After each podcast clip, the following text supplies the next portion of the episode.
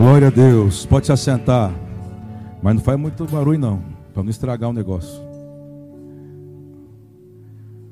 Abra a Bíblia em Romanos capítulo 5, versículo 1. Bom dia. Tudo bem aí, né? Claro que está tudo bem. Como poderia estar mal debaixo de um ambiente desse?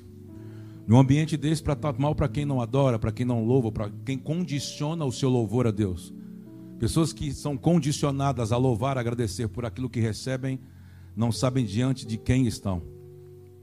Não sabem dignificá-lo, não, não sabem honrá-lo, não sabem reverenciá-lo.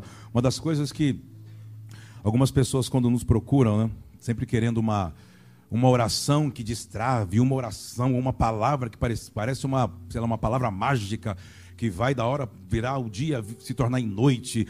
É sempre uma das coisas que eu, que eu tento fazer com que as pessoas compreendam. Preste bem atenção nisso.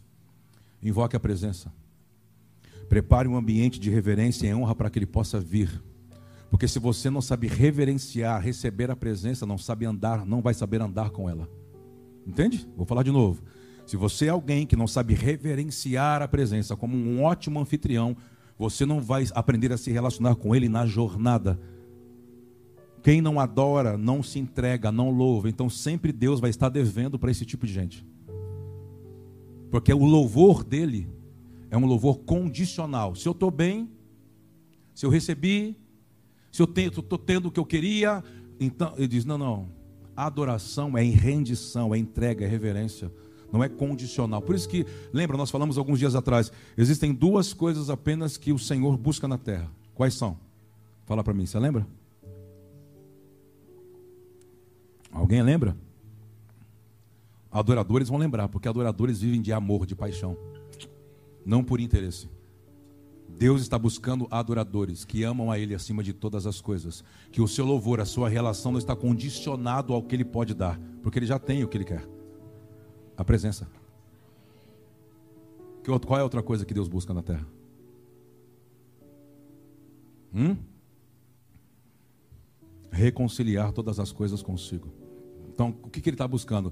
Pessoas que vão reconciliar as coisas que perderam a sua essência. Ganhar. E nisso perder, ganharam a religião, ganharam tradições religiosas, ganharam amargura, loucura, ganharam tudo que Deus não está nela. Vazio, Pessoas com uma lacuna, com uma sede de Deus, mas ela não consegue compreender que é uma falta de Deus. Então ela tenta preencher com todas as outras coisas. E se ela compreendesse sobre a adoração, sobre a entrega, ela, a primeira coisa para mim, a pessoa que se rende a esse processo, ela vai compreender muito sobre perseverança. Vamos ler sobre isso? Romanos capítulo 5, versículo 1 em diante. Diz assim, ó. Justificado, pois, lê comigo, mediante a emuná. Temos shalom com Yahweh por meio do nosso Senhor, o Messias. que mais? Versículo 2. Por intermédio de quem obtivemos igualmente acesso. Por meio da quê? Da obra da cruz, por meio da fé que nasce em Abraão. Não é uma fé de milagre esse tipo de fé. Esse tipo de fé não é para você acessar coisas que você não pode. Esse tipo de fé é para adequar você ao plano de Deus. É qual a, a diferença, as fé? Talvez o que você não sabe é a diferença sobre o que é crença e sobre o que é fé. Talvez o que você carrega a vida inteira é uma crença. A crença, Deus tem que fazer por você, Deus tem que falar com você, Deus tem que dar para você o que você não tem. Tudo está ligado a Deus. Fé, fé, eu me adequo ao que Ele me chamou. Então eu sou uma opção para o plano dele. E aí? Você tem o que dentro de você? Oi, bom dia. Dormiu muito bem essa noite, né? Então não durma aqui, aleluia, glória a Deus. Fica de pé, bem acordado. Ó, por intermédio de quem? Pela a esta no qual o que, o que é entender a fé de Deus trabalhando em mim e eu estou firme em uma graça? Ah, graça é libertinagem? Não, graça é influência de Deus em tudo, eu reconhecendo que Ele é tudo em todos, não ando em culpa, mas não, mas não uso a liberdade para fazer o que eu quero. Aliás, a minha liberdade por meio da graça me torna mais responsável. Diga amém, vamos comigo. O grande problema é que quando você não entende isso, você para Deus ainda é um neófito, é uma criança. E Deus não dá construções de homens para crianças. Então ele vai esperar você crescer. Para ser firme na graça e na fé. Ah, então tem muita coisa que não é que Deus não te ouve, não é a hora de te dar. Adão, é, o Bruno pregou terça, não foi? Lembrando que terça-feira não haverá mais cultos, hein? Fala comigo. As terças-feiras acabou. Fala, se acabou. Só de quinta-feira. Vou forçar você a orar. Aí eu fugi desse culto de oração, agora só vai ter de quinta. Agora se acabou. Vou ter que te ver, ou sim ou sim. Nós vamos fazer nossas coisas em nome de Deus, vamos nos empoderar na quinta-feira e vamos chegar prontinhos na bala domingo às 10 da manhã aqui. Aí, estamos tá pegando, hein, pastor Fernando? Então, para mim, enquanto você não compreende a influência de Deus em tudo, você vai entender, por exemplo, que a, a graça é uma liberdade que Deus te deu e você pode fazer o que você quer. Não, a graça é responsabilidade, porque é uma lucidez do que você carrega. Estamos juntos? Olha o que Paulo continua dizendo à igreja de Romanos. Olha lá, vamos lá, vamos ler juntos. É, e gloriamo-nos na esperança da. Por exemplo, o que é a esperança da glória? Tem muitas pessoas que, por exemplo, ela põe a esperança numa melhora no mundo. Ela tem esperança. Ah, eu tenho esperança que o mundo vai melhorar. Posso liberar uma profecia que vai te animar bastante? Posso? Posso liberar uma profecia poderosa? Esquece plano político A, plano político B, fulano da, da esquerda, da direita, do centrão. Esquece. Quando tudo vai ser transformado? Quando Cristo estiver reinando. Se você não tem essa esperança, você é uma criança, você é neófito na fé. Porque você está trabalhando por algo que não vai acontecer. E você vai andar sempre frustrado, porque os homens nunca vão suprir a sua expectativa. Então a sua esperança tem que ser sobre o quê?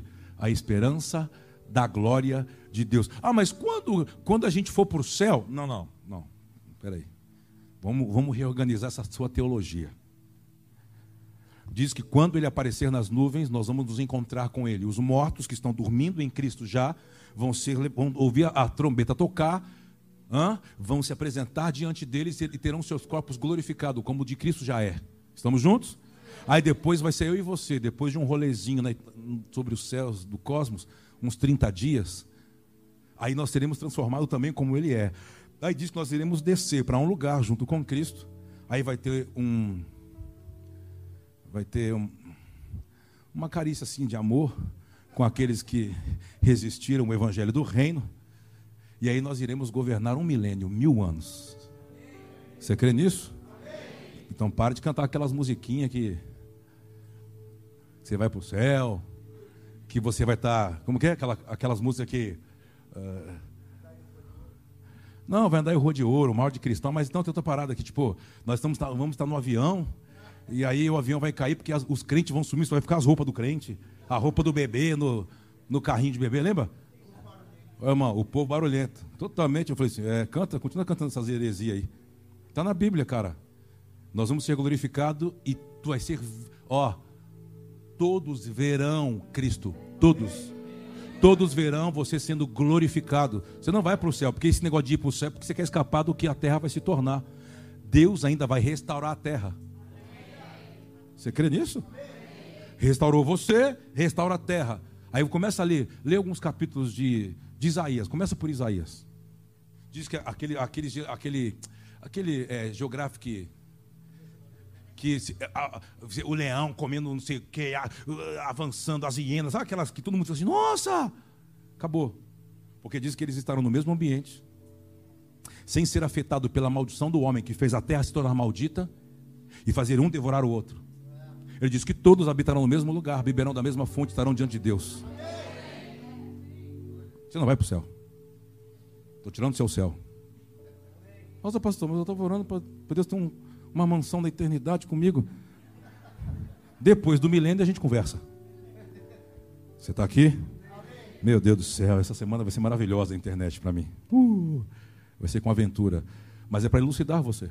Senão você fica cantando groselha, orando groselha e vivendo uma mentira.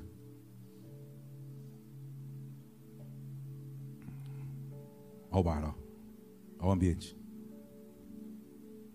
Por não compreender Romanos capítulo 5. Vamos lá, próximo verso. Pra você ficar bem alegre. Vai sair, uau, que, que semana maravilhosa. Diga amém, pelo amor de Deus. Uh, e não somente isto. O que mais? Não somente isso. Mas o que? Nos gloriamos aonde? Primeiro, você só pode se gloriar nas tribulações quando você cresceu. Quando você é menino, você grita, você pede para correr, você pede para fugir. Para, Deus, não aguento mais. Não, isso não é evangelho. Eu fui na igreja falando que eu vou triunfar, que Deus vai me dar a vitória, que eu vou viver. Ei, ei, isso aí, fala comigo, tribulação. É o rito de passagem.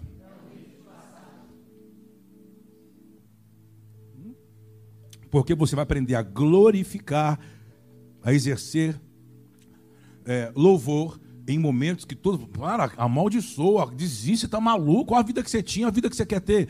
Se você quer crescer, você vai ter que entender, crescer e entrar. Não tem jeito. Por quê? Porque diz que Cristo aprendeu por meio daquilo que ele. Mas Cristo sofreu o quê?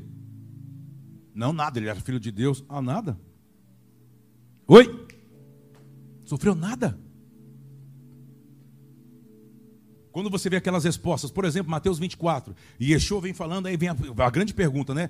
Depois que ele vai explicando sobre os sintomas, não sobre o núcleo, os sintomas de uma geração, onde as coisas vão acontecer, como vão acontecer e qual tem que ser a sua postura diante do sintoma das pessoas que não reconhecem quem ele é. Ele falando de sintomas. Mateus 24, Lucas 21, Marcos capítulo 13, são sintomas. Mas chega um momento que vem a pergunta: Jesus, quando isso vai acontecer? Aí ele fala assim: O meu papai, eu sou o papai que tem um relógio. Ele sabe o dia e a hora. Não fica preocupado com isso. Vocês vão entender quando começar a aparecer os sintomas. Você tem que entender que se você tomar o antídoto, os sintomas não vai te afetar. E qual é o sintoma? Esfriar da fé. Estar em um lugar de reverência dormindo. Estar em um lugar onde você tem que reverenciar, adorar a Deus e tratar esse lugar como fosse qualquer outra coisa. Quer dizer que você está na apostasia. Você não tem fé, você tem crença. Porque a fé, ela te adequa dentro do que ele está fazendo, te dá compreensão. Compreensão que a cada processo que ele te colocar, isso vai te trazer clareza sobre o plano, sobre o próximo passo. Diga amém, vamos comigo. Ah, e quando chega um momento que parece que eu não sei nada, parece que é porque no momento da sua tribulação você pediu arrego, você bateu água. Na hora do mata-leão, que era só para você sentir como é que é o mundo dos, você dá uma apagadinha. Não, eu não quero, não quero apagar, não. Me deixa acordado. Há momentos que você precisa apagar. Tem muita besteira que vem, trazendo com você. Tem muita asneira. Aí você não consegue deslumbrar o futuro porque você está preso daquilo que você não consegue. Esquecendo das coisas que para trás ficam. É você e Jesus no tatame, ele te dando aqui, ó, o mata-leão. E aqui fazendo, querendo você apagar, e você aqui, ó. Não, tentando. Não, aqui eu vou dar a chave de braço. Você diz: Entrega. Deixa eu te apagar. Você está muito vivo. Sabe por que você não consegue deslumbrar o próximo passo? Porque está muito vivo ainda o seu passado. Deixa eu te apagar um pouquinho. Deixa eu apagar algumas memórias aí dentro. O nascer de novo é uma nova consciência do que? Uma nova consciência de coisas que você tem que perder e está disposto a ter acesso, a ganhar. E tem pessoas que elas, elas se sentem muito bem no nosso meio, mas uma das coisas que eu sinto muito muito de verdade, você não está disposto a abrir mão do que te trouxe até aqui. Então você vai se sentir muito bem aqui, mas você não vai entender para onde a gente está indo. Por quê? Porque você quer trazer o seu passado com você.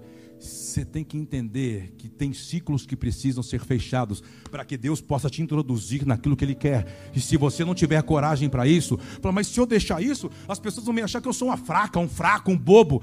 Seja bobo de Deus então que já faz muito tempo que você é um muito esperto diante dos homens. Chegou uma hora de você abrir mão. E se, deixar ser um barro, uma massa na mão de Deus, que Ele vai manipular e dar a forma que Ele quer sobre você. Vamos comigo? Tem coragem ou não? Olha aqui. E não somente isto, mas. Vamos comigo. Um, dois, três. E não somente isto, mas. Que mais? Fala comigo. O que produz perseverança? O que produz a perseverança? O que produz a perseverança? E por que, que você quer tudo imediato?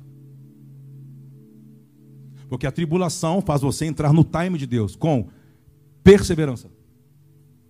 Não é esperança, é perseverança. Ei. Tem coisas que vai faltando, é como fosse um, vamos, dizer assim, imagine um pomar, você tem um pomarzinho lá. E nem o Felipe e o, o, menino aqui, o Denis. Eles montaram uma horta na casa deles lá. Aleluia, aleluia, amém. Mentiroso, na mente. Estou profetizando. Então, aí você olha, você plantou algumas sementes, aí você espera, você vai regando, você espera o quê? Todo dia que você vai lá, dá uma olhadinha. Que? Aí você comprou, sei lá, 10 tipos de semente, uma distinta da outra, e só nasceu três tipos de sementes. Aí você fica como? Você fica alegre, né? Porque.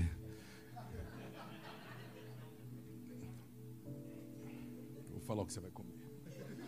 Longe do microfone. Ei, fica frustrado. Pô, eu, pô, será que eu tenho que trabalhar com a terra? Será que eu tenho que jogar um, uma vitamina? O que, que eu tenho que trabalhar para isso dar força? É assim que Deus quer que você olhe para dentro do seu coração. O que não está vingando aí. E o grande problema é quando você olha para o seu coração e acha que você já chegou. Aí Deus olha para você e fala: Eu queria te encontrar. Tem alguma coisa que cresce entre você e a relação com Deus, chamado orgulho. E o orgulho cega.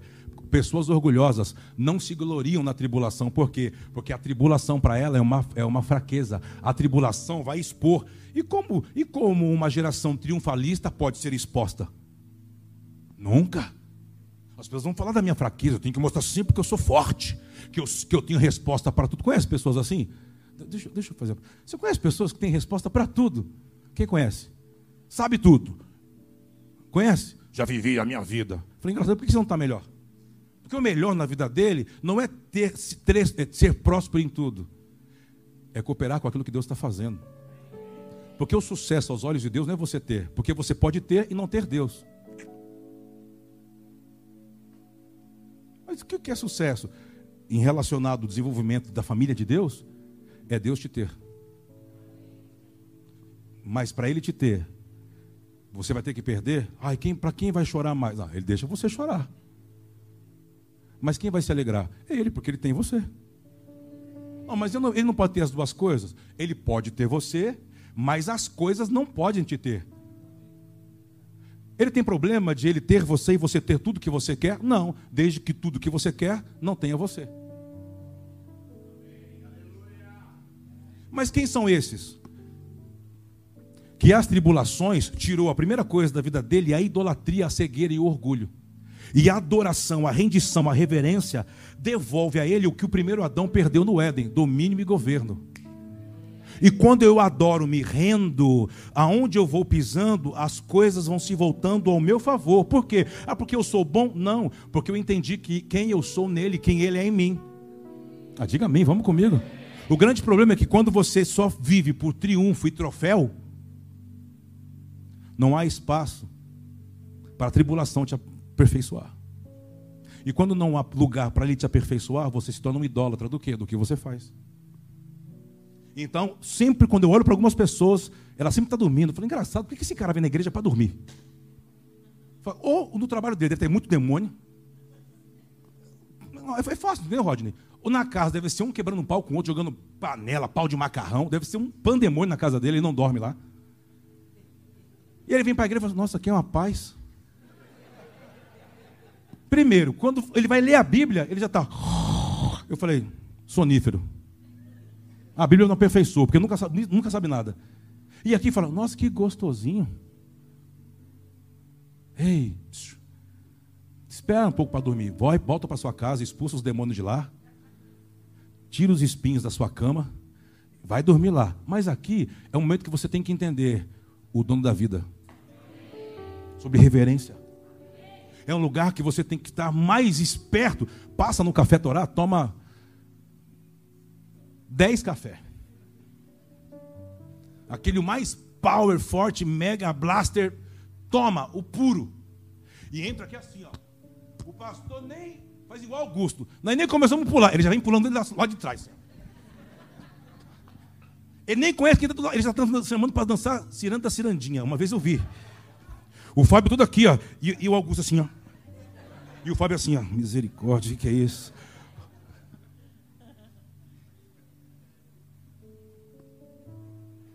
Sabe por que estou dizendo isso?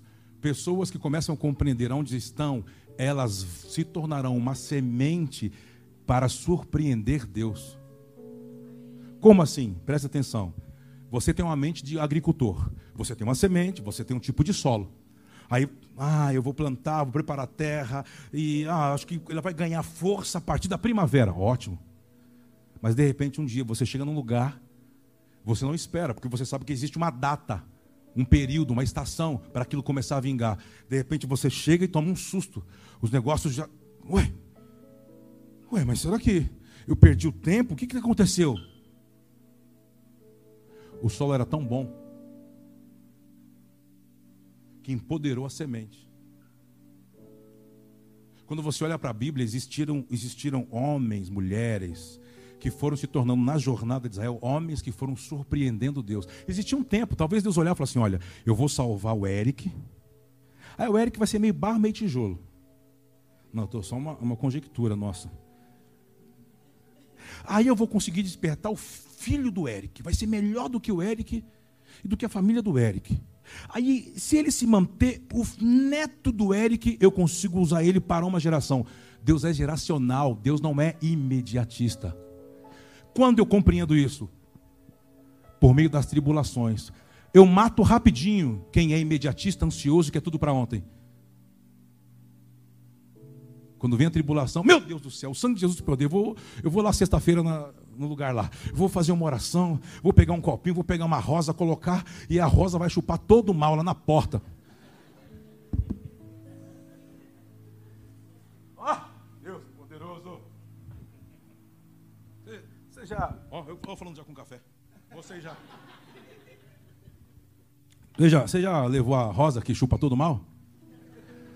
Sai pra lá, que rosa aí, Marcelo. É a trombetinha, a trombetinha. Você lembra da trombetinha? O Fagner. Lembra da trombetinha, Fagner? Aquela do doce, que vinha bexiguinha, mas na igreja lá custava. Deixa para lá. E a muralha vai cair. Nunca caiu a muralha. Sempre estava maior. Parece que era um. Tocava a trombetinha, aumentava alguma coisa. Por que você está falando isso aí? Cara, chegou a hora da gente crescer. Fala comigo. A tribulação, as lutas, as provações é a oportunidade que Deus me dá para eu confiar apenas nele. Quando é que ele sabe que você cresceu? Quando não há mais nada para você colocar sua confiança, sua grana, sua formação acadêmica, seus colegas, seus amigos, é um ambiente só você e ele, é como fosse o tal do deserto. Todo mundo, lembra aquelas músicas que você tocava com seu pai? Lembra do deserto? Deixa para lá. Hoje eu estou jogando para tudo quanto é lado, né? O deserto é ruim? Não, o deserto é bom. Por quê? É um lugar onde você não vê construções humanas, você não vê prédios. Você não vê toque da mão humana. Quando você olha para o horizonte, parece que o céu toca a terra. É onde Deus vai te encontrar. Então há momentos para que você não se distraia com muito trabalho, com muita coisa. Sabe o que Deus faz com você? Te leva para o lugar do encontro. E onde é o lugar do encontro? Onde só vai estar você. É aí. Que tu vai chorar e tua mamãe não vai ver. Você está aqui. Pastor, estou passando por esse momento. Seja bem-vindo. Eu quero dizer que Ele te ama e o amor de Deus quer te aperfeiçoar. A primeira coisa que o amor de Deus vai aperfeiçoar, fazer você entender graça. Fala comigo. A graça é o primeiro estágio. O segundo estágio é a glória. Você e eu fomos formados para gerar glória. Salmos capítulo 8. Quando Deus fala para Israel no deserto, preste atenção: levanta um sacerdócio para mim, para que por meio do sacerdócio, da adoração, reverência, vocês vão gerar glória.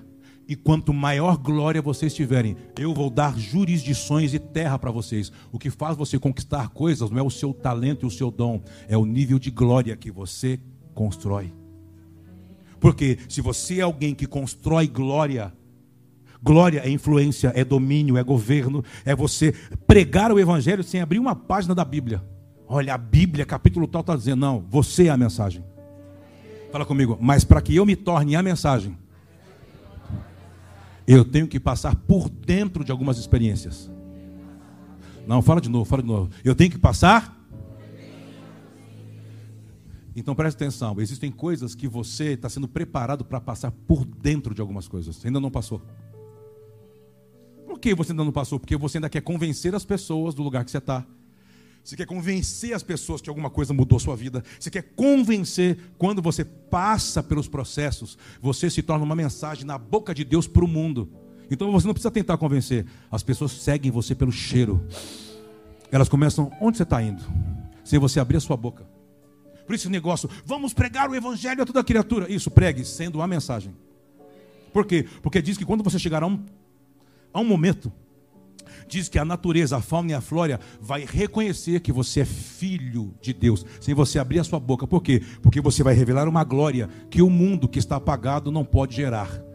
Eu abençoo você que você possa gerar atmosfera por meio de adoração, de reverência ao Senhor. Isso vai gerar glória. A glória vai te tornando a capacidade da mensagem de Deus. E Deus, meu irmão, vai levantar. Não tem problema de levantar você no norte, no sul, na empresa A, na empresa B. Ele não tem problema com isso, porque Deus está acima de tudo. Deus está acima do bem e do mal. Se você adora e reconhece quem Ele é, Ele devolve a você a glória, domínio, poder. E aonde você estiver, você consegue. Ei, ser uma contracultura, aonde você chega, todo mundo pensa de um jeito, se veste de um mesmo jeito, quer viajar para o mesmo lugar, quer comprar a mesma coisa. Quando eles quebram, todos quebram do mesmo jeito, investe, investe errado em todo lugar.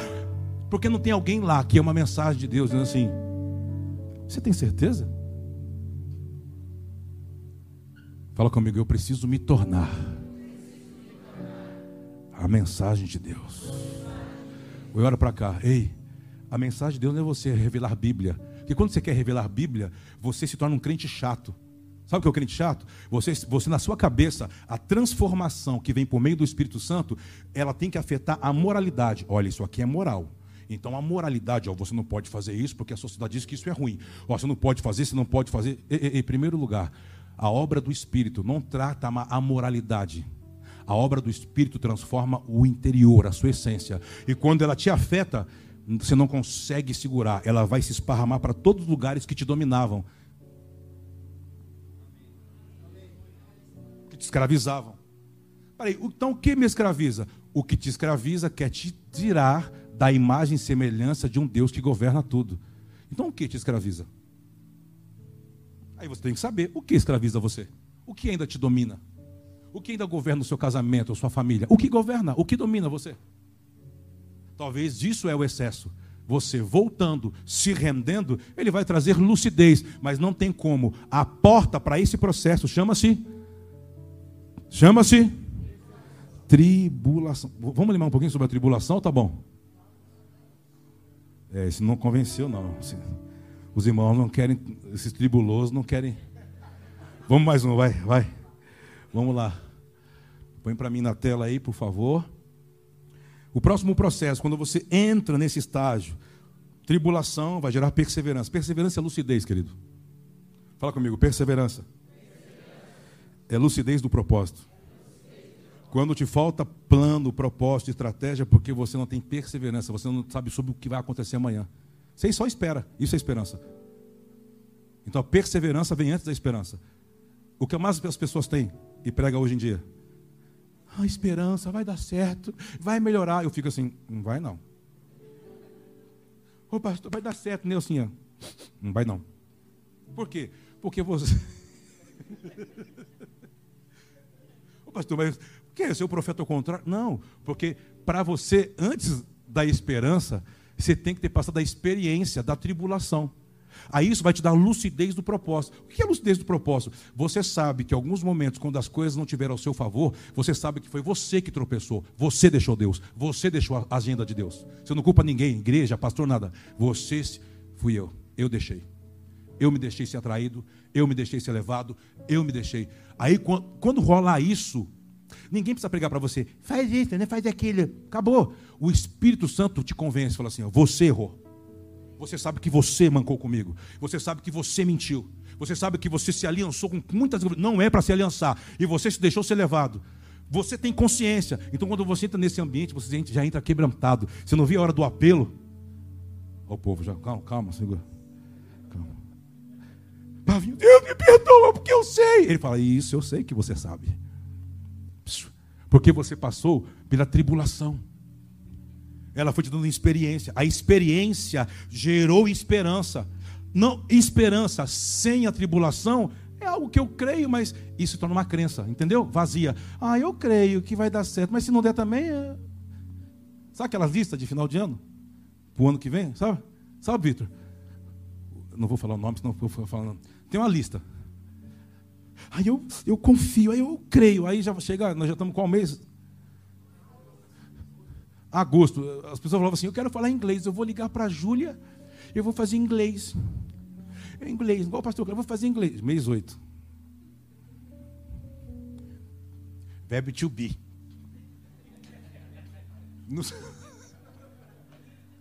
Aí fica tentando assim, ai Espírito Santo, o que, que esse cara está tentando falar para mim? Fala, fala comigo, Espírito Santo. O Espírito Santo, Atos 2, os caras falavam em várias línguas. Aí ele fala assim, a Júlia, rapaz. Não, Espírito deixa a Júlia lá, mas fala agora. Ele fala, não vou falar agora. Vai chegar momentos que se você passou por aquilo que tinha que te aperfeiçoar, você não vai ficar sem voz e sem saber o que fazer. Todas as vezes que você fica sem saber o que fazer, em algum processo você queimou o processo, você anulou. Você quis pular. Sabe aquela coisinha? Não, vou pular. Não pula. Dá uma revisada, dá uma revisada, olha para trás. Começa a olhar para as fotos, a foto panorâmica, lembra? Lembra dos processos. Ah, agora eu estou entendendo. Será que. Olha aqui. Não vamos. Olha aqui. Olha aqui. Para de anotar, olha para cá agora. Nem tudo serve como aperfeiçoamento. Tem coisas que você errou porque você escolheu errado. E Deus não tem nada a ver com isso. E isso não conta com o processo de aperfeiçoamento de Deus. O que conta como processo de aperfeiçoamento? Tudo que estava na agenda. Tudo que você estando se rendendo em Deus, aquilo, e você, meu Deus, mas o que está acontecendo? Mas você, você, alguma coisa queria se desesperar, fazer você gritar, ah! mas alguma coisa falou assim: fica tranquilo, Deus está aqui. Mas alguma coisa assim, se desespera, olha o que está acontecendo, grita, liga para falando Beltrano. Aí tem um do outro assim, fica tranquilo. Tipo, eu lembro que eu ralava. Uma vez a gente foi numa carreta, não sei porque eu estou lembrando dessas coisas. Nós tínhamos lá no do Cocai, no Guarulhos, tinha uma descida assim, uma ladeira. Aí os moleques, acho que ele, alguma coisa soprou no ouvido dele, fizeram uma carreta de rolemã. Lá no fundo era um rio, que era o esgoto, né? Do gueto, né? O rio, a gente fala, o esgoto do gueto. Do outro lado a favela. E a carreta, tinha uns 16 na carreta. Descendo. Rapaz, eu falei assim, rapaz, ainda bem que eu começo a contar assim, ó. É, rapaz, de 16, 15 a mãe era crente. Os livramentos começavam ali. Descendo assim. É, e tinha um que sempre que ia com o pé aqui, ó. Pum. Sempre aquela rolemã escapava daquele prego.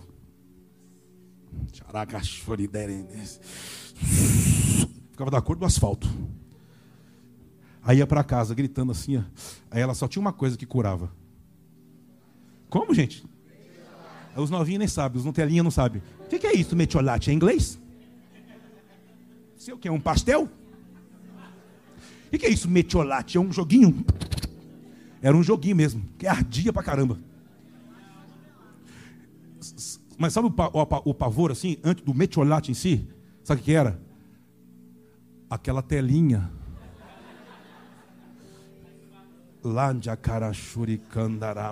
Quando ela sacava aquela assim, ó, vem cá. Eu vi aquela. Ah, checanda. Mamãe doeu, mãe. Ela assim, não, meu amor. Não, dá a mão a mamãe. Tinha um louro. Meu avô tinha um louro. Tinha um. Não sei, o meu primo está assistindo, o Sérgio. Meu primo, deixa para lá, meu primo. Lá de, lá de Luxemburgo. Amanhã a gente fala com ele. Cara, aquele louro de vez em quando tinha um demônio, não era um profeta, não. Que a gente falou, vai doer, vai doer nada, não. Depois eu conto as histórias desse louro. Um dia eu vou contar só a história do louro do meu avô. Vocês vão ver.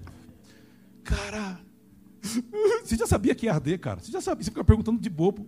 Mãe doer, mãe. Você passou por isso, Beto? Ah, passou. Então, aí. A tribulação não vai doer. Vai doer. Vai custar alguma coisa? Tudo. Mas como é que eu vou sair do outro lado? Quebrado. Mas vai doer? Demais. Mas vai ter glória? Como? Não sei. Mas por que você tem certeza? Porque eu estou quebrado. E eu estou esperando essa glória. Mas por que você continua caminhando? Porque a glória gera uma certeza. Certeza não é uma crença. Vai que algo dentro de mim diz: Vamos, já está pronto. Mas como que você sabe disso? Eu não sei, eu sei que eu só sei. É quando eu olho para alguém e as pessoas falam assim: Como que você vê? Como que você sabe? Data, nome? Eu falo, não sei. Mas como que você sabe? Ah, eu só sei que eu sei. Mas de onde que vem? Ah, da fonte. Mas como que entrou em você? Não sei. Mas explica. Não dá. Mas como que você vê? Eu vejo. Me mostra agora. Pumba. Como que você vê? Eu vejo. Você talvez está te faltando a certeza. A fé. É a certeza de coisas que não me dá segurança, não me dá pé, mas é uma certeza. A certeza, ela não, ela não é gerada. Pô, pastor, tem tantas coisas que orei tendo uma certeza que ia curar, não curou, que ia ser salvo, não foi, é, que, que não ia morrer morreu. Teve pessoas que eu fui com a mesma certeza para orar, já estava morto. Duas ressuscitou. E as outras dez? Ficou morto. Mas mudou a minha certeza? Mas por que, que você não orou e não ressuscitou as doze? Deus não deixa para você não se tornar autossuficiente. Então são doses. Essa vai dar certo. Aí uma dá certo, passa 20 anos sem outra dar. Misericórdia. Por quê? Porque nessa que não, ele vai gerando dependência. Quanto mais dependente, assim é o reino. Da fraqueza, ele gera força. Da derrota, frustração, ele faz você viver em vitória. A vitória não está naquilo que você põe a mão. A vitória é Deus vai conquistando territórios dentro de mim e dentro de você. Diga amém, vamos. Esse evangelho para quem? É só para quem passa por tribulação e chega do outro lado. Será que Deus está falando de você essa manhã? Deus está falando que você me assiste. Ei, quem Deus está procurando? Pessoas que têm uma certeza. Deixa eu acabar logo com isso. Diga amém. Dá uma glória a Deus de crente aí. Tem crente aí? Dá uma glória a Deus aí, Fagner. Faz tanto tempo que não dá glória. Não, dá uma glória a Deus aí, Fagner. Olha, rapaz. Você escutou? Amém, glória a Deus. Dá uma glória a Deus, arroz. Não. Você viu? O Fagner entrou no corpo do, do menino. O menino foi pro corpo. Glória a Deus. Glória a Deus. A tribulação muda até. Deixa para lá a perseverança es Vamos lá, a perseverança e a experiência. Versículo 5, a gente vamos pular, que já é meio-dia. É meio-dia, né? Ora, vamos ler comigo bem forte. Um, dois, três. Ora, a esperança segura. Entendeu porque ela não vai confundir? Tem um processo para que gere clareza. A esperança não vai confundir. Por quê? Porque o amor de Deus. Por quê? Por isso que diz que é Ele que convence do pecado, da justiça, em o quê? Em amor. Como assim amor? Vou te explicar, estou terminando. Por exemplo, eh, quando eu ia em alguns, alguns ambientes assim, então ia orar por mim, alguém, sei lá, liberar uma palavra, e sempre assim, Deus tem uma obra na sua vida. Oh, maravilha. Deus vai fazer, você vai ter, você vai chegar, você vai conquistar. Eu, oh, maravilha. Mas ninguém falava do processo. Deus falou assim, ó, vai acontecer isso uma certa época da sua vida, não desiste não. Olha, vai acontecer. Cara, porque se fala, você nem entra. Ah, não, vou passar isso aí por quê? Deus vai te atraindo e vai gerando em você amor por meio da adoração e devoção o Espírito Santo vai trabalhando no seu interior. Diga amém, vamos comigo? Essa é a obra do Espírito. Ao ponto que algumas coisas que você vai, quando você vai crescendo na fé, isso não vai mais trazendo confusão. Não, vai, não é qualquer vento de doutrina que te leva para onde quer. Você já, você já sabe o seu destino, você já sabe o que você tem que desenvolver, você já sabe que alguma coisa Deus está te aperfeiçoando. Tem alguém que está te cutucando ali, falando algumas verdades, porque talvez você é alguém que chegou em um patamar que ninguém pode falar nada com você. Porque você já sabe tudo, você já passou por todas as experiências do mundo, você as pessoas chegam para mim e falam: por que, você fala o que você fala? Eu assim, porque eu sou o chato. Eu vou colocar esse dedo na ferida. Eu sou o teu espinho. Eu vou te provocar e vou denunciar todas as áreas que você não quer que ninguém toque. Se você quiser andar, se prepara que vai arder. Não, não quero não. Eu quero que tudo. Eu vou ter vitória. A sabor de mel, eu quero a chave de ouro. Eu quero. Então vá. Mas vai, que nem a Salomé falava. Se você tivesse ido ontem, hoje já fazia dois dias. Para mim, ela falou. Porque chega um momento que o Pai quer que você seja aperfeiçoado. Por quê? Fala comigo, a finalidade é o propósito eterno de Deus. O que é o propósito eterno de Deus? Eu e você nos tornando como Jesus é. Diga amém, vamos comigo. Eu e você nos tornando como Cristo é. Ah, mas quando ele vier? Agora. Ele tendo, ele começando a reinar no nosso interior agora. E você tendo reverência ao Pai agora e ele começando a liberar jurisdições para você pela adoração que te confere domínio. Diga amém. pô, vamos ler um texto só. Eu queria ler, rapaz. Agora que estava ficando bom. Agora que os irmãos acordou. Deu meu dia, é hora da galera acorda para almoçar, não é, Rod? A galera agora acordou. E para comer hoje, amor? Felipe. É Jó, né? Eu não falei o texto, né? É Jó, é Jó capítulo 1. Quem está lá dentro da salinha? Da caverna, não vejo mais nada daquela caverna. Ó, será que a gente consegue ler até o capítulo 2 aí? Quem deu glória a Deus? Ai, Deus, Jesus. É, dá, outro glória, dá outro glória aí. Olha isso, cara fica até. Os caras Glória a Deus! Eu falei, isso aí. Vai, vai, vai, o irmão do Glória. Ó, vamos lá. Um, dois, três. Agora é forte. Um, dois, três. Havia um homem cujo nome era. O que ele era? A gente lendo até aqui, não lendo mais, fala, pô, um homem perfeito, sim ou não? Pô, olha aí, qualidades. Não precisa mais de retoque nenhum. Pois é.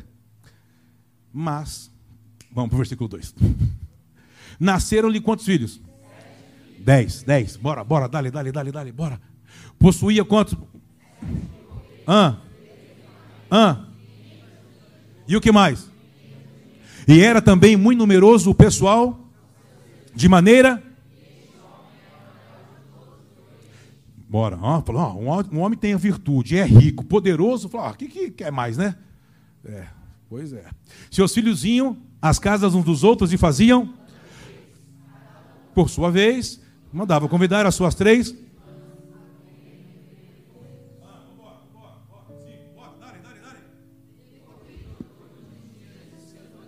Chamava.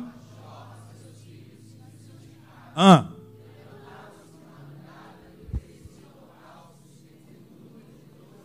Por que, que ele oferecia holocausto? Ele dizia consigo mesmo: talvez. E. Assim Olha para cá. Tudo perfeito. O cara adora a Deus, o cara é íntegro, o cara é rico, o cara tem filhos. Ah, diz assim que ele levantava de madrugada, ia no altar e diz que ele oferecia holocausto por todos os filhos, mesmo que os filhos esquecessem e se tivessem pecado, o sacrifício do pai santificava. Errado. Queria proteger os filhos do que os filhos tinham que aprender pela experiência. Isso não é paternidade, é paternalismo, autoproteção. Muitas famílias estão passando um ó hoje, porque os pais ou mães, porque trabalhavam pra caramba, não estavam em casa, quer suprir a falta dando coisas. Nunca deram limites. Construíram monstrinhos. Não pode falar nada. Não pode dizer nada. Mandam no pai e na mãe. Você está aqui? Estamos falando de outro mundo? Hum. Agora que começou a pregação. E diz então que o cara e fazia, falou assim, ah, né? Tudo perfeito. Errado. Bora, continua. Eu só um adendo. Num dia em que os filhos de Deus vieram apresentar-se perante o Senhor, Sempre Satanás está no meio dos filhos de Deus, né? Não sei porquê. Bora. É, então perguntou o Senhor a Satanás. O que, que ele perguntou a Satanás? Um, dois, três. Não, não, não. Um direito, um direitinho. Um, dois, três. Perguntou. Ah. Fala comigo assim: todas as vezes que Deus pergunta, se prepara. Ele já te perguntou algumas coisas? Já te fez algumas perguntas? E, você já, e como foi a sua resposta? Você respondeu de bate pronto? Ou você está tá estudando o que você vai responder? Porque todas as vezes que Deus pergunta, há um segredo por detrás da pergunta. Ele vai responder a sua pergunta por meio da sua. Mas a sua resposta não pode ser querer uma resposta. O como vai acontecer? Ele diz, não, me faça a pergunta certa. E a pergunta certa vai responder a sua lacuna. Talvez está chegando uma hora de Deus te fazer algumas perguntas. E você não querer exigir dele uma resposta. Você fazer a pergunta correta. Então você vai ter perseverança sobre o que está vindo. Diga amém, vamos comigo. Bora. O diabo está ali. Ah, aquele diálogo. Diálogo não, uma perguntinha. Está vindo de onde? Ah, estava dando um. Fui passei no shopping ali. Depois fui no parque ali, Vila Lobos. Depois passei ali na expansão da fé. Fui na feira, comi aquele pastelzinho. Hum, comi aquele caldo de cana. Aqui estou eu. Aí falou: Ah, então se você passou lá, você deve ter visto. Quem? O Eric. Você deve ter visto. O Rodney. Fala, Elaine. Você passou lá, deve ter visto. A Gabriela. O Diego. Fica vermelho. Você passou lá na expansão da festa. Você viu hoje de manhã? O João. A Luana. Ah, que família bonita. Quando olha assim, eu vejo o Jardim do Éden. De onde você está vindo? Da terra. Ah, da terra? Na terra eu tenho representantes lá. Ah, você tem? Então não tem como você ter passado onde eu tenho um representante e você não ter sido afetado por aquilo que ele carrega. Por isso que a glória é influência de jurisdições. Fala comigo. Glória é influência de jurisdição. Presta atenção. Glória é influência, domínio, governo sobre jurisdições, lugares. Por isso que quando Satanás vem de um lugar que Deus deu ao homem, Salmo 115, estamos juntos ou não? Não é isso? O céu dos céus são do Senhor, mas Deus deu a terra para quem? Então Satanás falou que está vindo da onde? De um lugar que Deus deu ao homem. Então Deus pergunta: Você viu o Senhor da terra? Satanás não pode ficar rodeando lugares que Deus disse que deu a você. E você está perdendo porque você não está sabendo legislar. Era para você condenar, cortar o mal pela raiz, e você, por dívidas emocionais, chantagem emocional, você vai tolerando. Tudo que você tolera não vai tomar a forma que você quer. Você vai ter que ser mais incisivo, incisivo em algumas coisas. Não é grosso, mas em amor dizer não, colocar limites, reformular algumas coisas. Vamos comigo?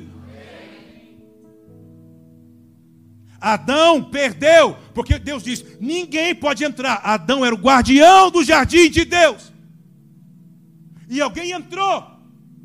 Quando ele, aquele, quando Deus vem para entrar, não acha ele para receber como anfitrião. E ele se esconde e pergunta: Por que você se escondeu? Ah, porque eu tive medo do quê? Porque eu estou assim. Mas quem te disse isso? Só eu entro aqui. Eu te dei uma missão. Ei, eu te dei uma missão. Deus te deu uma missão, irmão de botar para fora tudo aquilo que pode distorcer sua família, o seu interior e a sua vida. Bota para fora. Para de andar em dívida emocional. Você estar tá respeitando demais algumas coisas. E Deus está usando as coisas para você decidir, tomar decisões. Você veio da onde? Da terra. Então você deve ter visto o meu representante lá. Olha a continuação. Perguntou ainda ao Senhor. Então respondeu Satanás ao Senhor: Porventura tem como voltar? Só para a gente definir um pouquinho, versículo 8. Perguntou ainda o Senhor a Satanás. Lê comigo. Observar-te, meu servo Jó, porque ninguém semelhante homem. E, e. Isso aqui são qualificações de um sacerdote. Qualificações de você começar a preparar um lugar para que Deus habite. Ah, é só isso? Não é só isso. Mas se começa por isso aqui. Não tem como um homem que tem essa prática, você passar por ele e não ser afetado pela mensagem que ele é. Próximo verso. Então respondeu Satanás ao Senhor: Porventura, Jó. Satanás, na, na hora, diz assim: Ah, eu acho que ele, tudo que ele faz isso aí, é, não vai dar em nada. Por quê? Verso 10, vamos comigo. Acaso não cercaste concebe a ele, a sua casa e a outro quanto tem? A obra de suas mãos abençoaste, seus bens e multiplica. O que, qual que é o embate? Ah, ele faz isso aí porque você dá tudo para ele. Olha lá, Estende, porém, a mão e toca ali em tudo quanto tem, e verás. E verás. Qual é a condição de Satanás então? Como Satanás se move no mundo? Quando ele consegue condicionar o que você diz que pertence a Deus, independente de qualquer coisa. Nós falamos no início, pare de ficar condicionando o seu louvor a Deus. Hoje eu estou bem, essa semana eu bati a meta. Vamos louvar, vamos, Augusto, vamos para o Ciranda Cirandinha. Não deu tão certo, não saiu, não fechou, perdi. Né, Deus, tu sabes que eu sou, eu não sou perfeito, né, Deus? Tu sabes. Ele diz: Não, não sei. Eu só sei que a tribulação foi para esse momento, para você passar independente das coisas, quando você chegar na minha presença, você me represente, você não retenha o que me dignifica, o meu louvor. Diga amém, vamos comigo. Satanás colocou uma condição, qual é a condição? Ele só faz isso porque você dá. Deixe de dar para você ver se não muda ele. Oi, você está aqui, por favor, você está aqui. Não deixe nada roubar o que pertence somente não deixe nada, ninguém roubar o que só pertence. Independente se você tem, se você está doente, se você está são, se você está com conta, se você não importa a sua condição, importa, importa quem você é. Você pode aplaudir o Senhor? Vamos juntos, irmão. Está quente. Bota para, já sabe. Já foi, né? Disse o Senhor a Satanás. O que, é que ele disse a Satanás? Vamos comigo, rapidinho. Eis que tudo está somente.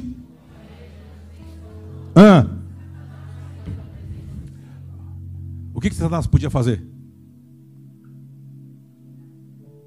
O que que desse momento, por que, que ele saiu da presença do Senhor? Porque o Senhor disse: Você pode então fazer isso. Satanás não pode tocar em você, porque Satanás também é um servo do Senhor. Satanás se levantou. Se levantou foi com permissão de Deus. Para quê? Para te aperfeiçoar. Para gerar fé onde está te faltando o emunar. Diga amém, vamos comigo. Ele não pode tocar em você. Precisa de uma permissão para tocar em você. E tocar não é tirar a sua vida, porque ele não é mais dono da vida. E Yeshua é o dono da nossa vida. E Yeshua o venceu na cruz, por meio da obra da cruz. Ele não tem mais poder e acesso a você. Diga amém. Agora, Deus me ama tanto. Que de vez em quando ele diz assim: Feioso, Cramunhão. Oi, Senhor. Você estava andando por onde esses dias aí? Ah, lá na Zona Norte, Vila Maria. Você viu lá o. Vi, Senhor. Ah, mas ele, ele mudou. E Deus começa a falar muito bem de você. Você viu? Você viu ele? Você viu como ele está indo para a igreja? Você viu agora que ele dá glória a Deus que nem hominho? Glória. Você viu? Você viu agora que ele mudou com o filho, aprendeu a lidar com o dinheiro? Você viu agora? Aí Satanás assim: Senhor, você sabe que eu sou inimigo. Eu sou a promotoria de acusação. Eu, eu, quero achar o pelo no ovo. Mas, mas. Aí Deus fala assim: Mas foi por isso que eu te criei. Porque eu só consigo ver por meio do meu filho perfeição.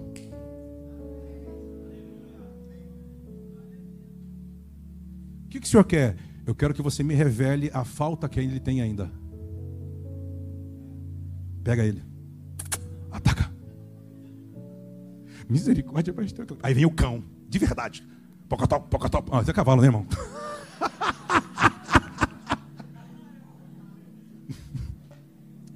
um cão cavalo, cavalo cão. Você já teve um cavalo cão, Fagner? Teus irmãos estão na igreja, estão falando, o que, que eu vim? Eu vim, eu vim numa paródia, eu vim, vi isso, meu. Jesus está aqui atrás. Vai aparecer daqui a pouco, vai começar a pregar. Sucedeu um dia em que seus filhos e suas filhas Ai, comi e bebi um vinho. Isso é de Deus, irmão. É, vamos embora. Que veio um mensageiro a Jó e lhe disse: Preste atenção. Vamos embora, bora, bora, bora. 15. De repente, e o levaram, e mataram seus servos. Só eu. Vamos caminhar. Começa agora a, a parte do filme tensa. Falava este quando veio o outro e disse: Marca aí, fala comigo. Fogo de Deus caiu do céu. Fala de novo. Segura agora. Queimou as ovelhas e os servos e consumiu. Só eu escapei para trazer-te a nova. Bora. Só notícia legal chegando. Uma atrás da outra. Uau, ele dando glória a Deus. Falava este ainda quando veio o outro e disse: Em três bandos. Deram sobre os camelos. Levaram os mataram os servos ao fio da espada. Só eu escapei para. Pum. Só glória. Glória, de glória em glória. Entendeu? O evangelho só de glória em glória. Também este falava ainda quando veio outro e disse: O que, que ele disse?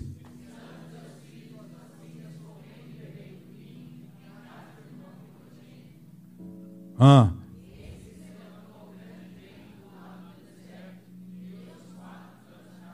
Ah, o que aconteceu? Uau, uau, uau.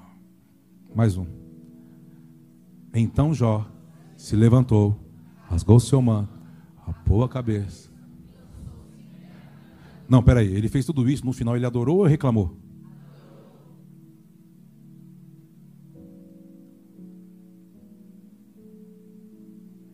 É nessa hora que ele vai entender se todo o processo está te levando para onde. Ah, eu me ofendi.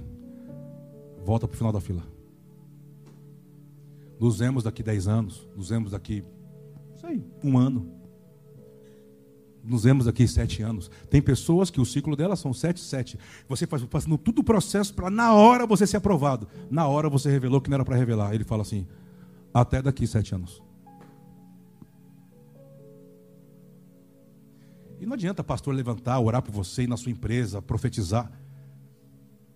São sete anos. A outros são três.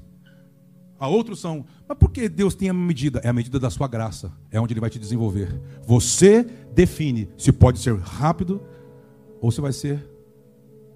Você define. Fala alguma coisa. Vamos para o próximo. Estou terminando. Já foi meia hora, né? E disse: O que, que ele disse? Opa, o que, que ele está falando? Eu não levo nada daqui. Eu não posso deixar que nada dessa terra me governe, me domine. Se isso está acontecendo, Deus perdeu o lugar na sua vida. E talvez todas as tribulações não é sobre as coisas, sobre você ter ou não ter, é sobre Ele ter você de volta para Ele. Vamos comigo? Próximo, vai. É, não, próximo não. O que, que aconteceu com o menino? Não, não, volta ali no versículo. Isso, querido, isso, amor. Nu saí do vento da minha mãe, nu voltarei. O Senhor e o Senhor. Você percebe que o louvor está incondicional à realidade dele? A adoração é incondicional. Quando você condiciona você revela para Deus, infelizmente, o que você ainda não se tornou. Então ele fala assim: Ah, então acho que eu vou ter que aumentar a intensidade da experiência, da aprovação e da tribulação. Eu vou ter que aumentar a intensidade, não é diminuir, ele vai aumentar. Para você amadurecer. Você está aqui, irmão. Eu não sei o que você está vivendo, eu não sei. Eu só sei de uma coisa, eu precisava falar isso para você. Permanece. Permanece. Volte a louvar. Volte a gerar ambiente, volte a agradecer, volte a levantar as mãos, volte para o quarto de oração, volte se você se esfriou. Você está você tá, você tá, você tá assim, não, se Deus abrir a porta, quer dizer que Deus quer que eu volte. Você está condicionando Deus ao que para Ele é miserável. Se Deus me der um sinal amanhã, se abrir a porta, eu vou louvar Deus e vou dar o, não, não posso falar isso. Eu vou, eu vou dar o dízimo do que eu receber. Ei, você está trazendo Deus para algo que se move. A matéria sai dessa. Independente do que o Senhor fizer, eu vou estar, eu decidi estar na Sua presença. Não vou profanar o meu corpo. Não vou negociar, não vou abrir concessão. Eu vou te adorar em espírito e em verdade acabou aquele homem, aquela mulher foi até aqui, Senhor. Eu não entendia, mas depois dessa pregação desse doido, eu entendi. Que o meu aquilo que pertence ao Senhor não pode estar condicionado a nada. Por quê? Porque antes de, do Senhor me, me fazer no ventre da mãe, eu já te louvava e adorava em espírito na eternidade. Antes de tudo existir. Então agora eu estou na terra, eu não posso colocar alguma coisa entre eu e você. Levanta sua mão onde você está. Cadê você, irmão? Cadê você? Cadê você? Cadê você? Cadê você? Cadê você?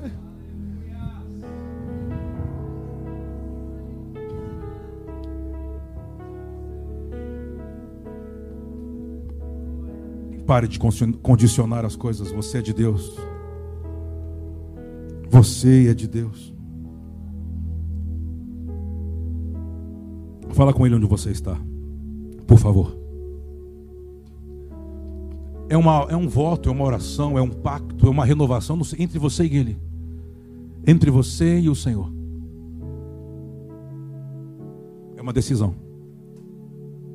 De não viver mais pela sua alma não viver mais pela condição da matéria, se eu tenho, se eu não. Não, não, não. É algo mais alto. É você entender que Ele é o dono da vida. Você não pode limitar Deus às coisas da matéria e diz: se você fizer isso, você se torna o homem mais miserável do cosmos.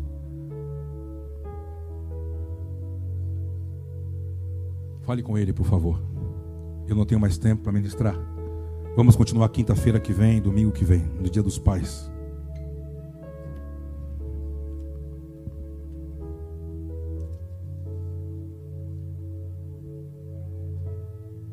Senhor, nós queremos apenas nos render diante de Ti. Não queremos tratar esse lugar como um lugar comum, e muito menos um lugar religioso. Nós estamos em um ambiente de família, de Deus. Não queremos condicionar o que temos ou não temos sobre ter ou não as coisas em nossas mãos. Nós queremos praticar princípios. Olhando para a vida desse homem de Jó, nós aprendemos coisas boas e também coisas que ele teve que aprender. Nós queremos aprender. Nós queremos ser aperfeiçoados.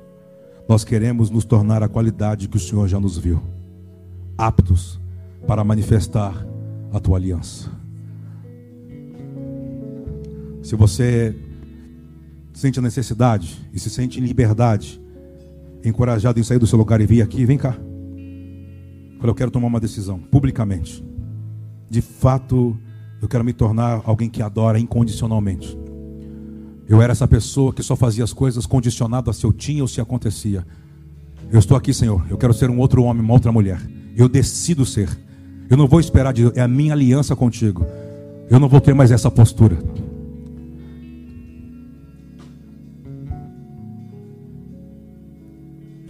Vem cá. Torne a sua decisão pública diante de Deus. A matéria move aquilo que é invisível. As movimentações na matéria move aquilo que não é visível, que é espiritual. Vamos juntos.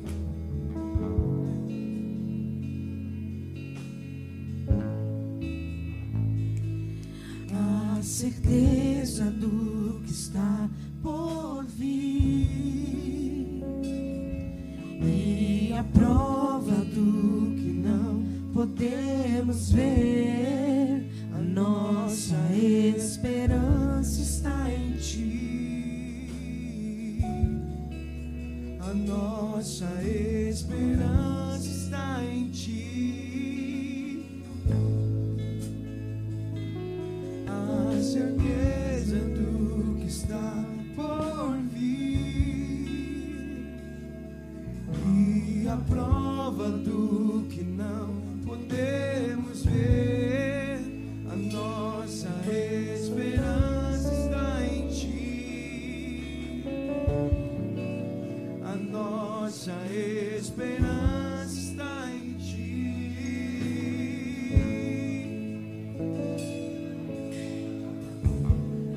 Está sempre à frente, os meus passos perseguem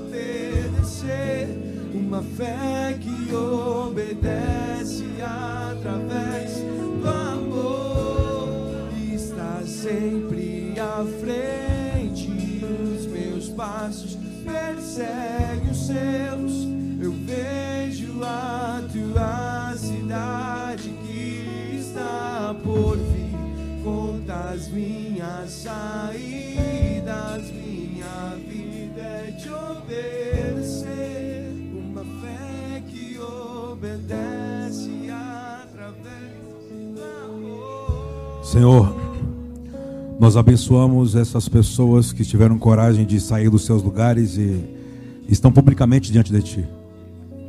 Que o Senhor possa favorecê-los, que o Senhor possa tocá-los, perdoá-los, santificá-los por meio da obra do, de Cristo, por meio da obra da cruz. O Senhor pode completar o que o Senhor começou a fazer, Senhor. O Senhor pode completar, dando um novo coração, uma nova consciência, uma nova postura por meio do seu Espírito. Tantas coisas são desafiadoras, vêm para nos enfraquecer, desanimar, mas a palavra dessa manhã é: tenha bom ânimo, não temas, eu sou contigo. Tenha bom ânimo, eu sou contigo. Tenha bom ânimo, não temas, eu sou contigo. Tenha bom ânimo, não temas. Tenha bom ânimo. E nós, como igreja local, levantamos as nossas mãos e abençoamos essas pessoas, os nossos irmãos, a nossa família. E queremos ser apoio de fé a eles, de aperfeiçoamento a eles, revelando Cristo a eles, revelando a obra da cruz. Favoreça-os na autoridade do seu nome, liberta-os, corpo, na alma e no espírito, e que o seu nome seja evidenciado. Quantos pode dizer amém? Vamos colocar de pé e vamos louvar o Senhor. Se coloque de pé, vamos honrar o Senhor.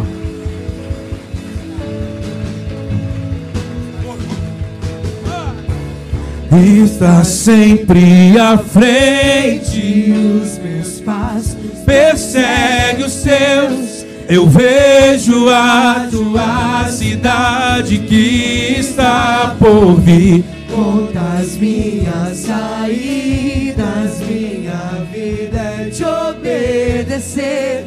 Uma fé que obedece a. Você está aqui, diga amém. Vamos ler os versículos em diante de Jó. Olha o que diz o último versículo do capítulo 1 do livro de Jó. Então, lê comigo. Tudo isso, Jó não pecou, nem atribuiu. Olha que loucura. Aí você falou, não, acabou, ele venceu. Olha o que diz o capítulo 2. No dia em que os filhos de Deus vieram apresentar-se, veio também uma coisa que Satanás é insistente. Ele vai querer distorcer a sua identidade em todo o tempo. O que barra ele para que ele, quando você se submete a Cristo, você se submeteu a Cristo em adoração, reverência e honra, acabou. Ele não consegue entrar, ele não consegue. Por quê? Porque você se submeteu à obra da cruz. Diga amém. Ei, ele não vai desistir. Se você ler o capítulo 2, ele está ali, não, mas isso, você vai vendo que ele, Jó chega a um estado, está cheio de tumor pelo corpo, cheio de tumor, se encostando com um caco de telha, lembra? Sobre cinzas. Aí vem a mulher e fala: Cara, vamos acabar com isso. Só está faltando você amaldiçoar. E Deus vai te ferir com morte. Acaba. Ele vira para a mulher e diz assim: Por que você? Por que você está falando isso? Satanás já está te usando haverá momentos que você vai ter que ter postura até com seu cônjuge, com famílias que carregam o teu sangue. Você quer que todo mundo sirva a Deus? Mas às vezes você fica triste porque você traz as pessoas diante de Deus e elas não tratam Deus como você trata, esnobam Deus, não tem reverência. Sabe por quê? Porque o plano é com você. O plano é com você. Não, mas eu vou lá, vou pregar o evangelho, vou tentar convencer. Não tente convencer. Se você passou pelo processo, eles já estão vendo a mensagem. Agora, se você não passou pelo processo, você vai ser uma mensagem como? Uma mensagem de escândalo, uma mensagem de vergonha. Então eles não querem o Deus que você diz que serve. Porque às vezes na cabeça dele, ele está melhor do que você. Se torne a mensagem boa do Evangelho. Alguém que está sendo aperfeiçoado de dentro para fora. Ele fala para a mulher: Você está falando como uma louca. Passou todo o processo, os amigos não entenderam. Sabe, lê. Essa semana, leia o livro de Jó. Vamos chegar no, na conclusão rápida. 42, capítulo 42. Ele passou todo o processo, todo. Mas chegamos no capítulo 42. Olha o que diz.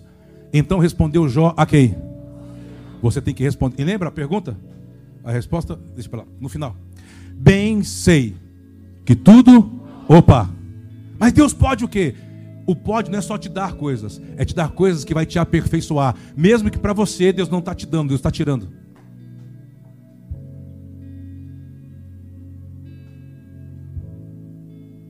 Bem sei que tudo podes, e nenhum dos teus planos não tem mais caminho de volta.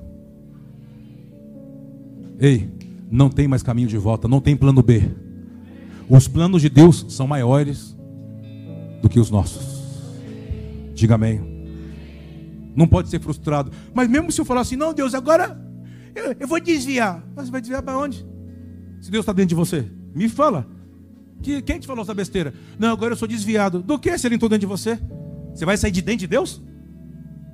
Não, eu não sou de Deus. Agora eu rasguei a Bíblia, eu não vou mais na igreja. Ah, mas quem disse que Deus está dentro da igreja? Deus está dentro de você.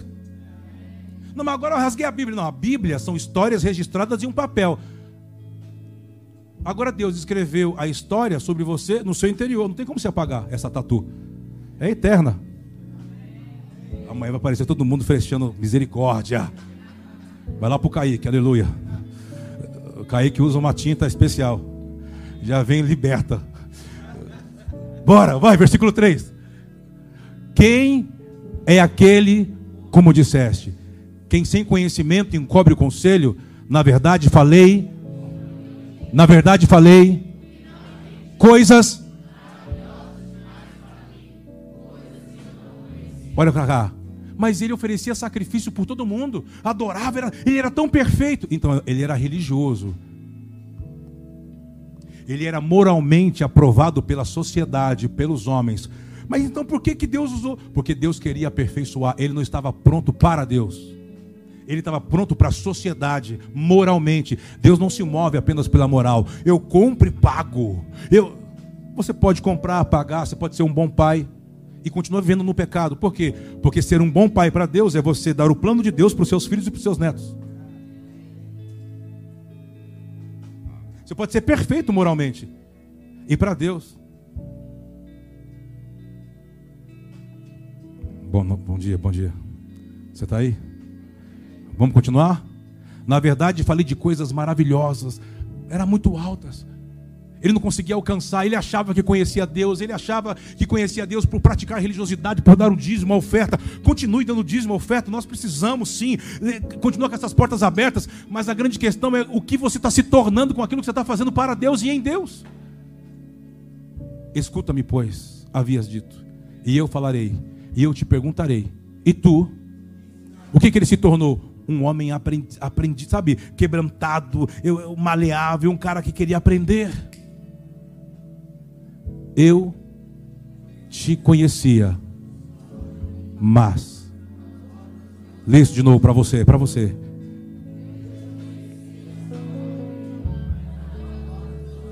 E aí? Mas ele era perfeito para os homens.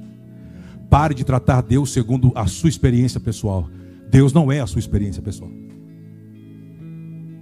Deus não pode ser um fruto de você ser um fruto de um lar, que o pai foi muito bom, a mãe não foi muito boa, ou que te deixaram, que não use isso para falar que isso é Deus. Deus está acima. Não tente interpretar Deus segundo um coração. Deus tem que ser entendido pelo seu espírito. Deus é espírito. Não pode ser interpretado pela alma. Quando esse homem fala isso aqui, ele passou pelo processo. Sabe aquilo que os homens dizem? Eu me alegro pela tribulação. Por quê? Porque a tribulação ela vai produzir esperança, experiência, perseverança. Isso. E diz: agora, eu te, agora os meus olhos te veem. Eu experimentei. Eu abençoo você. Para quê? Para todo o processo que pode tornar Deus visível aos teus olhos. Eu te abençoo para que Deus se revele para você. De verdade. De verdade. Pai, nós nos rendemos diante de Ti. Nós nos rendemos. Nós nos rendemos. Nós entregamos todo o nosso coração, a nossa vida. Fala para Ele, por favor. Corpo, alma e espírito, mente. Eu entrego, eu me rendo. Eu quero fazer a Sua vontade. Eu vou fazer a Sua vontade. Fala isso para Ele. Fala. Fala, você precisa falar algumas coisas para o Senhor.